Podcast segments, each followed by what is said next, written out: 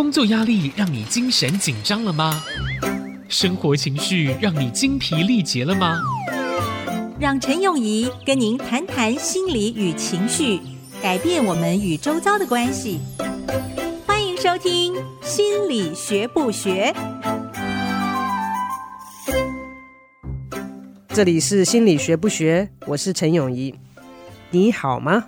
你今天好吗？心如你好吗？我今天还不错。心如作为一个这个资深的主持人、制作人，嗯哼，你看我这几集都一直非常纠结一件事情，就是我都不认识我们的听众朋友。Uh, 你会不会有这种感受？有的时候会，因为在录音室里头没看到听众，不知道听的人是谁，有时候感觉挺孤单的。对哈，所以不是我嘛，所以我们听众朋友，我希望能够有机会认识你们，然后有机会交流。嗯，可能是一个比较特别的地方吧，因为我我觉得我很喜欢心理学，然后对人产生兴趣，真的是由这个互动当中才能够激起一些，我不想讲火花，有点怪怪的哈，呃，会激起一些呃感想或者是反思吧。所以今天在跟大家问好的时候呢，也是在想说。这个每个礼拜哈，跟大家有机会这样子的分享，我很珍惜这样的机会，期待能够更认识是我们的听众朋友。到目前为止，有给我们一些回馈的听众朋友当中，有许多的问题分享都是跟临床心理学有关的，所以在这几集当中呢，我们特别的是要介绍临床心理学。我会进入临床心理学，其实也是意外。在念博士的时候，当初呃念的是社会心理学底下的健康心理学，要研究压力对身体的影响，它在疾病产生的过程当中扮演的是什么样的角色？那它在人体的维护健康的过程当中能够做些什么？当初是用这样子的一个角度为出发点，那但是后来就研究到了某一种压力，是几乎所有的人在面对的时候。都会经历到的，我们通常称它为心理的创伤。在之前讨论压力的单元当中，有跟大家介绍，其实压力的经历是非常主观的，诠释跟他的因应压力的方式都有很多的个人差异。但是，当压力大到一个程度，是几乎任何人都可能有很严重的压力感受的，我们称之为心理的创伤。那什么是心理的创伤呢？一开始的时候，它的定义非常的清楚，非常的狭隘，就是说有经历到濒临死亡的事件的时候就会有。那在这个生死之间的时候，会感受到的压力是大家都会有所反应、有所感受的。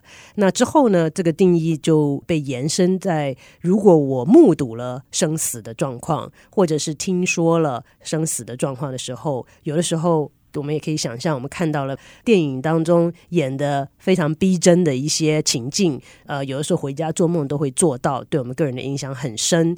那在这样的情况之下，经历到了心理的创伤。那那个时候念研究所的时候，刚好在研究这个课题，就碰到了纽约的九一一的事件。所以虽然我不是念临床的。但是我会讲中文，因为那个时候九一一事件是在纽约的世贸大楼。大家如果大家年纪够大，也会记得那时候的 Twin Towers 世贸大楼都整个倒掉了。那说倒掉了，还不如说是垮掉了。它不是倒下来的，对不对？它的所在地就在纽约的唐人街，呃，很多很多华人所居住的区域这边。所以那个时候有许多人经历了创伤后压力症候群。但是他们只讲中文，虽然我的广东话真的很不流利哈，但是他们会讲很好的广东国语，所以我就有机会在那个时候到唐人街去提供一些协助。我记得有一些人就跟我叙述他们所目睹的事件，可以想象，当那个飞机冲入了世贸大厦里面的时候，就产生了大火，温度非常非常的高。所以他在里面逃不出去的时候，温度高到个地步，他没有办法，只好爬到窗外。那个是几十层楼，可以想象，像我们的一零一，爬到窗外是很恐怖的一件事情。但是他逼不得已，因为里面的温度实在太高了，到最后实在是没有出路、没有办法的时候，这些华人跟我讲，他们抬头看上去，看到好多人都扒在窗外，有些人看到最后有人男生把领带解下来，举高高就往下跳了，跳下来就跳在这位华人的杂货店旁边。我们可以想象，在面临这样子一个血淋淋的情境，对自己的心理上面会造成什么样子的压力。所以那个时候就开始研究这方面的压力，然后之后呢，就又转到了打仗的时候所面临的一些压力，就很自然的想到说，好，那在极端的压力下，让人产生了会困扰到他们日常生活的一些情境、一些状态的时候，也就是我们说在临床心理学上面讲说，可能考虑寻求外界协助的状况之下，他们找谁呢？所以那个时候我就开始了解临床心理学。过程当中产生很多跟许多听众朋友问过我的问题很类似的问题：临床心理师是做什么的？跟精神科医师有什么不一样？那他跟这个社工呢？那他还跟身心科的医生有什么不一样？这些让人听起来都非常的困惑。那因为在美国的系统跟台湾又有稍稍的不同，所以呃，我会大致的跟大家做一个介绍。基本上来说，精神科医生就是念过医学院出来的医师，他们是分科的时候可以分到外科啦、内科啊、皮肤科啊、风湿免疫科啊、精神科，所以他是一般我们想到说念了医学院出来做了实习住院医师之后可以执业的医师。精神科是其中的一个科别，那精神科医师是可以开药的，在尤其是在最原始的分类的时候，精神科医师主要的呢，呃，是要用药物来治疗精神或心理方面的疾病，这是精神科。身心科是近年来发展出来的，它跟精神科是类似的，所以如果有需要去找医师的话，在各大医院有精神科或身心科的医师都可以。那临床心理师又是做什么的呢？临床心理师不用药。至少目前来讲是不用药。现在在美国有一些转变，是希望能够让临床心理师也可以开心理相关方面的药物。但是到目前为止，在美国、在台湾，临床心理师是不能开药的。呃，所以常常我在执业的时候，一定会跟精神科或身心科的医师合作，因为在某些情况之下是必须要使用药物。心理的治疗才能够有效，所以要跟他们多方面的合作。有些疾病是只要用药物就可以解决，也不需要心理的治疗。所以，嗯，我们是合作非常密切的两种职业吧。那在美国来讲，要做临床心理师或者说心理医师吧，在美国比较常这样子叫。一定要拿到博士学位。那拿到博士学位之后，要经过实习，考了证照，才能够做临床心理师。那这些职别哈，这些名称吧，都是有法律效应的。我常常在建议人家在寻找一个适合你的精神科，或者是身心科，或者是临床心理师的时候，你要去认清一件事情。因为今天如果我跟你说我是临床心理师，在台湾来讲他是硕士的，我如果能够用这个词，就表示我一定有硕士的资格，而且经过实习，而且考到了证照。在美国来讲是博士，然后实习考到了证照，有它的法律效应。所以今现在在台湾，我发现很多时候哈，人家常常喜欢用老师来统称很多的人。那老师这个就不是一个有法律效应的职位或者是职称名称来讲，嗯，所以在这上面很重要。你可以说自己是芳香治疗师，或者是说我是按摩师，这些是谁都可以讲的。在这些用这些词汇的时候，并不知道它背后有没有任何的训练或证照，嗯，有或没有。有没有关系是你自己来决定，但是如果要用到有一些法律特定的词汇的时候，它在背后的意义就代表我能够叫我自己临床心理师或者是医师，表示我去念了医学院，我还考到了医师的执照，所以在这个用词上面的分别是很重要的。那还有其他的什么师什么师什么师呢？我们休息一下，回来再继续讨论。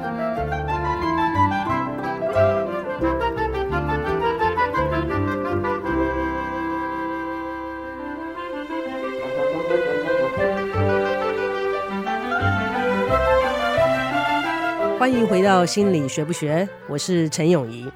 有一次啊，我去按摩推拿，做完之后，就有人进来说：“你的这个课程结束了，那下一次来可以再跟老师预约。”我就很仔细的想这件事情：课程表示我学到了一些东西吗？老师表示他教了我一些东西吗？这个词汇的演变真的是很有趣。呃，我觉得有时候离开台湾这么久，回来会发现，哎，怎么用词都跟以前不一样了。我回到台湾之后，学生教了我很多很多东西，什么白目啦、三条线啦，呃，还有啊，有了，呃，有一次我们学生聚会，然后就有人说：“哎呀，都是女生。”就有一个人就说：“那你去带一些小鲜肉啊。”结果我就回说：“可以啊，去哪里买？我去。”所以我觉得这些词汇都是一些不断演变发展出来的哈，所以要不断的学习。那老师也是我们最近这个发展出来，我觉得一个统称。我常常觉得人一定很懒，所以要找出一个大家不用想就可以用，然后可以用在很多人身上的词汇。那刚刚我们讲到，不是所有的词汇都可以乱用的，有些是有法律的效应在里面。因为能够用这个东西，表示背后有相当程度的训练。之前讲到了医师，讲到了临床心理师。呃，医师是 MD 嘛，哈，是 Medical Doctor。那呃，在美国，临床心理师是 PhD，叫做 Clinical Psychologist，很特定的一个词汇。如果我说我是 Clinical Psychologist，表示我一定有。心理学的博士，然后也有临床心理学的证照。除此之外，在美国还有一个叫做 PsyD，Doctor of Psychology。那他不是 PhD，他是一个职业的博士，就有点像 MD 一样。MD 不是做研究的，但他是一个职业的 Doctoral Degree。嗯，所以在这个 PsyD 呢，他职业是什么？是临床心理，所以他比较不做研究，但是他完全着重于。临床心理疾病的诊断与治疗叫做 PsyD，但是不管你是 PhD 还是 PsyD，最后你考到证照，你都可以叫你自己是一个临床心理师 （Clinical Psychologist）。还有另外一种职业是我们常听到的，就是社工。原始的意义来讲，这个分工是什么呢？MD 医师主要是开药，心理师主要是用协谈来治疗跟诊断。那社工主要原始的意义是帮助所需要的人，或者说帮助个案跟他所需要的资源能够取得连结，呃，社会资源啊，或者是各方面的这个系统上面可以供给他们的一些资源能够取得连结。但是在美国来讲，这三种都可以做心理咨商，所以其实搞到后来很混乱。好，所以有人会说，诶，我要找什么样子的临床心理师才比较好？答案是要找适合你的临床心理师。呃，我不是故意要给这样子的模棱两可的答案哈。事实上，它不是这么的简单或直接。曾经碰过人会说：“哎，我不要找社工，呃，因为社工他只要是硕士就可以了，那不是博士更好吗？”并没有。因为我有见过很棒很棒的心理师是社工，所以在寻求临床心理师的协助的时候，我觉得最重要的一点是说他要有受过专业的训练，我觉得那个是基本。那我个人会建议要有证照的，在台湾来讲，不管是咨商或者是临床心理的证照，他一定要有，呃，这个是基本。那之后呢？之后就看你跟他之间的关系了。我常想，做心理医师是一个很奇怪的行业。你可以想象，如果今天我需要开心手术，我去医院要开心脏，我怎么选这个胸腔外科的医师呢？你可以说，也可以，我可以去查呀，就是说他过去开了多少人，成功率是多高，等等等等，会有数字。我不会去说这个人心地好不好，对不对？我不会说这个人。善不善良，对病人会不会轻声细语？为什么我不会问这些问题？因为这个对于他能不能够成功的帮我完成开心手术没有直接的关系。就算这个医生 EQ 很低，讲话很冲，他技术很好，我也 OK 啊，我忍受可不可以？因为我觉得他是最好的开心手术的医生，所以我不在意他的人格上面有任何奇怪的地方。可是临床心理就不太一样了。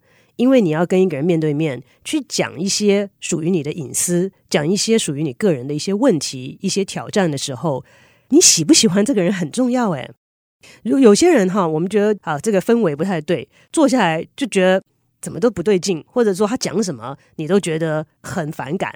这种情况之下，你就不该找他呀。不管他的学位是从哪个名校拿的，不管他今天职业有多少的经验，你跟他坐下来，两个人感觉不对的时候，你就不会想要跟他敞开心灵讲许多的话的。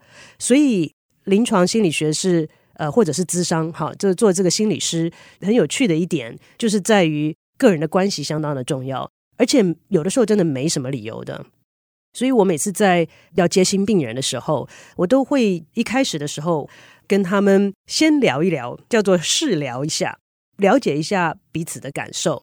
那心理医师也有这样的责任，是发现自己如果对某些病人有偏见，或者也不知来由的反感的时候，你不能接这个病人啊，这个对他对你都不好。我曾经有过因为这样子的因素而不接病人的。所以这个是呃很重要的一点。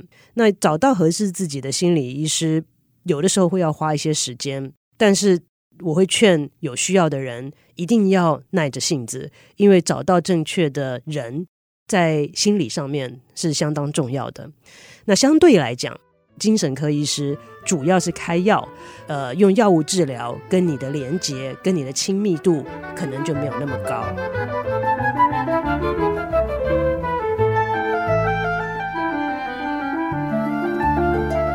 另外还有一个问题，就是，嗯、心理学其实有很多的学派，所以有的时候病人在打电话给我的时候，我都会问他说：“你是不是了解在心理治疗上面有一些不同的学派？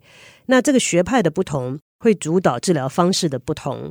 各个学派，我觉得都有它的优缺点，都有它的好处。所以看看你目前的目标是什么，可能要去找不同的学派。举个例子来说。”大家可能都听过弗洛伊德，很多人说他是心理学之父。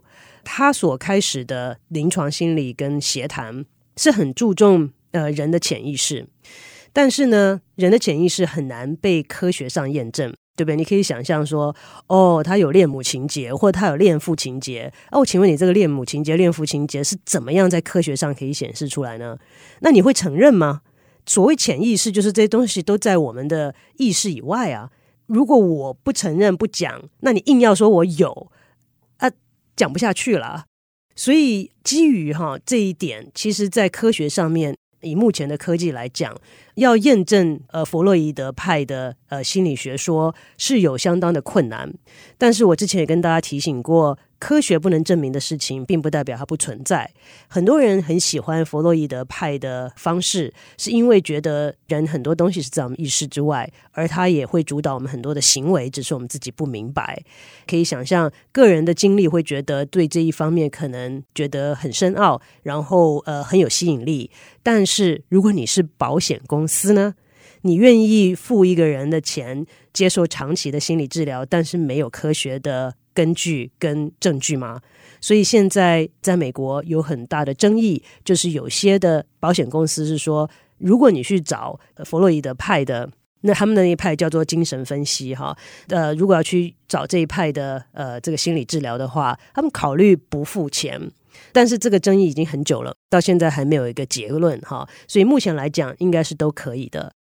不同于弗洛伊德的精神分析派系，另外一个很大的派系就是认知行为治疗法。那想当然耳，认知行为就是认为我们很多的感受是来自于我们的想法跟我们的行为，着重于这两点。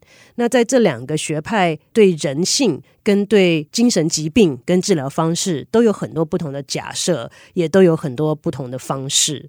有哪些根本上的不同？我想我们下周的时候可以再更详细的来进行一些探讨。那它有什么重要性呢？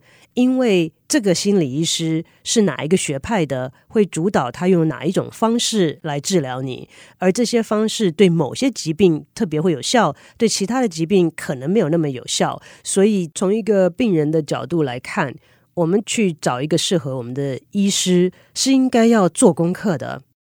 我其实有做到这一点呢，不只是心理上面，我如果要去看。不管是皮肤科啊，或者是骨科啊，什么科也好，我都会去详详细细的研究一下这个医师是在哪里取得的学位，在哪里受训的，都做了些什么。这个是做功课，并不是我说我们挑三拣四哈，主要是要做好我们该做的，做好我们能做的，才能够得到。我们所需要的，所以这个是给大家的建议。那在下一集当中，我们会更详细的跟大家分享不同学派的临床心理学在治疗上面有哪些理念上面的差异。呃，那我们就今天节目就进行到这边，我们下周再见。